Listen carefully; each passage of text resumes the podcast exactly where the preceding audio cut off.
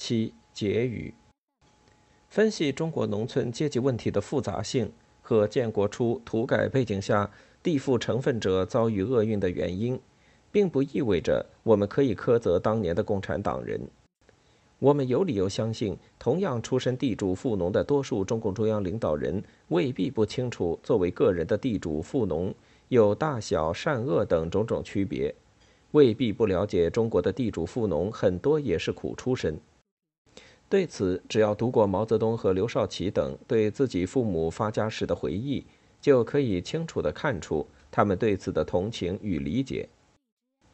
他们这个时候之所以会用一刀切的办法来妖魔化所有地主和富农成分的人，显然不是因为他们缺少知识，而是因为一种现实的政治需要，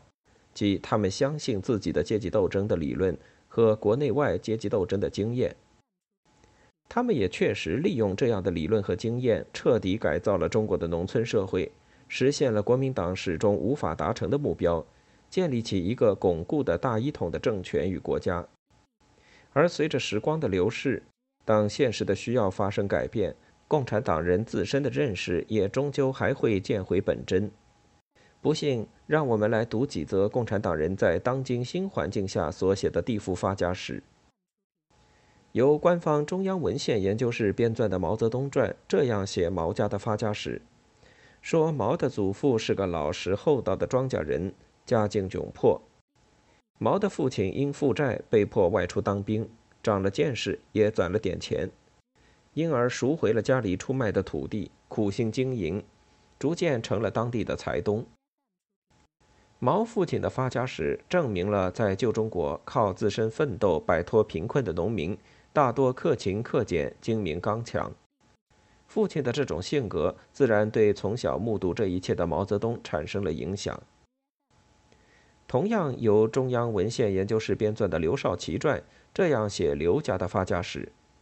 其曾祖父刘在洲当家时还很穷。除了在十几里外的茅田滩有祖上留下的一些薄地外，他们在探子冲的家产只有三间茅草房，靠租人家的田地耕种度日，生活相当艰难。但刘在洲勤劳能干，带领一家人起早贪黑，辛苦劳作，除了种植粮食外，还种些烟叶等经济作物，使家庭境况逐渐好转，开始在探子冲置办田产。刘在洲的儿子刘德云经过多年经营，又把在探子冲的田产增加了六十亩，还把原来的三间茅屋扩建成七间新房。刘德云两个儿子分家时各得一半田产，刘少奇父亲刘寿生管理家政有条有理，他把在探子冲的三十亩地留给自家耕种，而把离家较远的茅田滩上的三十亩地租给别人。自己又在附近租种了别人的十五亩地，农忙时节还需要雇几个零工才能应对。身为邓小平女儿的毛毛是这样写自己父亲家的发家史的：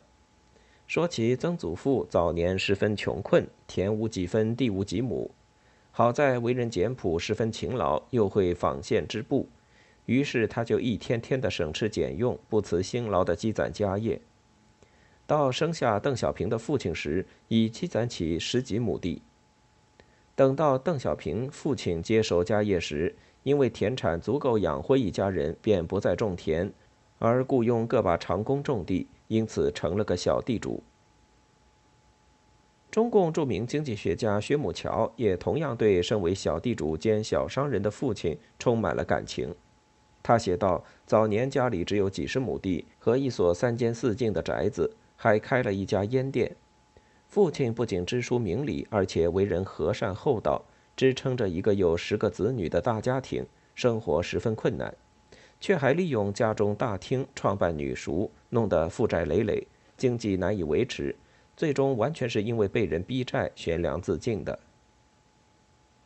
我们这里特别应当介绍的是张秀山对地主父亲的回忆。张在一九四七年土改期间是东北松江省省委书记，他所领导的土改曾对当地的地主富农造成了极为严重的打击。这是因为他当年公开主张，斗争地主不要受任何条文限制，打击的越激烈就越人道。然而到了晚年，在回忆自己父亲的发家史时，他显然再不认为地主都是应该打死的恶人了。他写道：“他父亲原本贫穷，十二岁时还在给富人家揽工放羊，连糠窝窝也不够吃。但因为好学、粗通文字，又吃苦能干，庄稼种得好，家境就逐渐好起来。又赶上光绪末年陕北大旱，许多人外出逃荒，有一家人交不起田赋，被迫出让河滩地，转让给了他父亲家。他父亲一家把石滩地改造成水浇地。”因而很快发了财，建起了六孔石窑，并置办下几百亩地，雇了一两个长工，还出租了一部分土地，这样就成了小地主。据他说，那时买地一亩好地也就一块银元，不好的只要几毛钱。因此，父亲省吃俭用，常常跑几里路进城去忙活一天，连花个铜板买个烧饼都舍不得，而是有了钱就买地。不仅如此，他父亲还十分同情革命，给了他很大帮助。用不着举更多的例证了。通过前面的分析和今天共产党人对地主富农发家史的描写，中国传统农村小农经济和小土地占有制的诸多特点，当可一目了然。我们由此也不难理解，孙中山早年为什么始终坚持这样一种观点，即中国人统统是贫，并没有大富。只有大贫小贫的分别。中国发展到今天，依旧是小地主时代，大多数地方还是相安无事，没有人和地主为难。显而易见，孙中山的这一看法与他较多生活和活动在地权较为分散的东南沿海省份，较多接触了解南方人和南方农村情况的经历有一定的关系。因此，他的这一看法也在相当程度上反映出了中国近代南方农村的某种现实。孙中山所以主张通过赎买的办法来平均地权，就与他的这种观察有直接的关联。国民党没有能力依照孙中山的办法在大陆解决农民问题，以致失去了立足之机，但他却在台湾这样一个小岛上，通过和平土改的办法，其实也是强制性的。实践了孙中山的主张，并因此取得了他在大陆所难以取得的某种成功。显然，孙中山解决中国农村问题的思路，应该是其成功的重要原因之一。